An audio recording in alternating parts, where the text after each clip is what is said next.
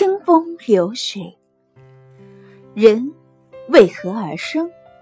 每个人既生于世，必有他独特的价值。这是一位老太太告诉我的。她晚年因战火而家破人亡，卖掉了大房子，只留下一间小茶室自住。好在茶室外围有个菜园子。这件事发生时，老太太正带着家人在伊豆山温泉旅行。有个名叫乔治的十七岁少年在伊豆山投海自杀，被警察救起。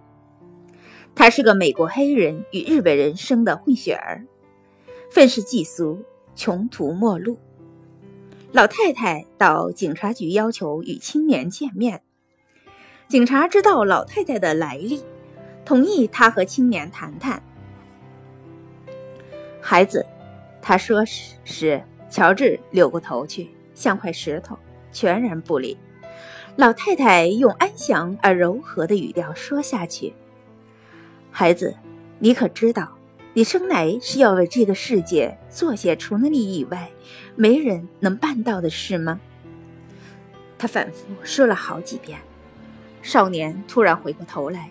说道：“你说的是像我这样一个黑人，连父母都没有的孩子吗？”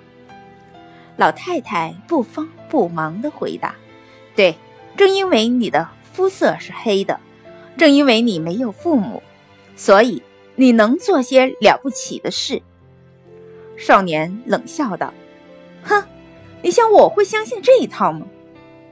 跟我来，我让你自己瞧。”他说。老太太把他带回小茶室，叫他在菜园里打杂。虽然生活清苦，他对少年却爱护备至。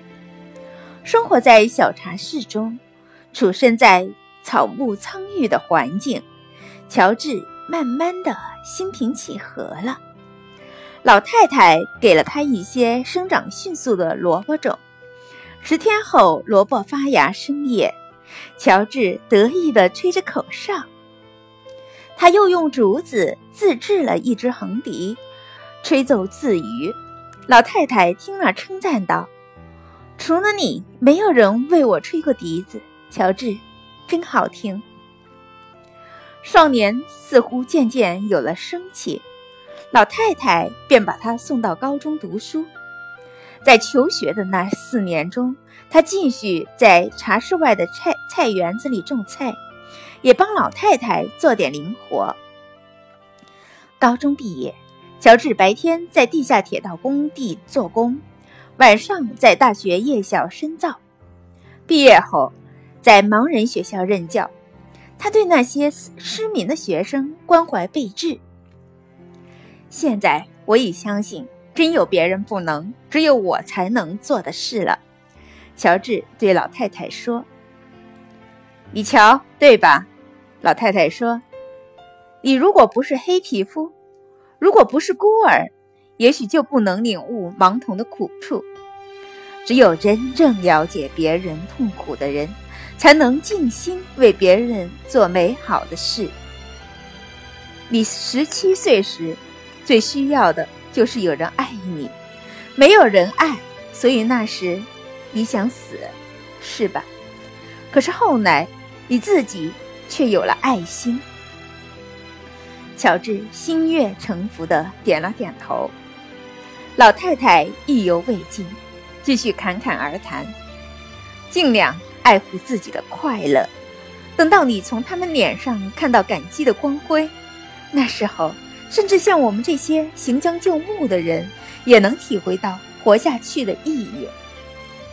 在老太太的茶室里，年轻的乔治利用假日自传笛曲，吹奏给他的盲学生听。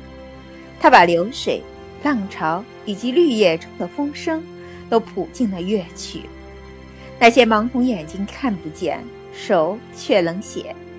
他们为那首乐曲题名为。清风流水，每个人都有他活着的价值，尤其当他想到了别人的时候。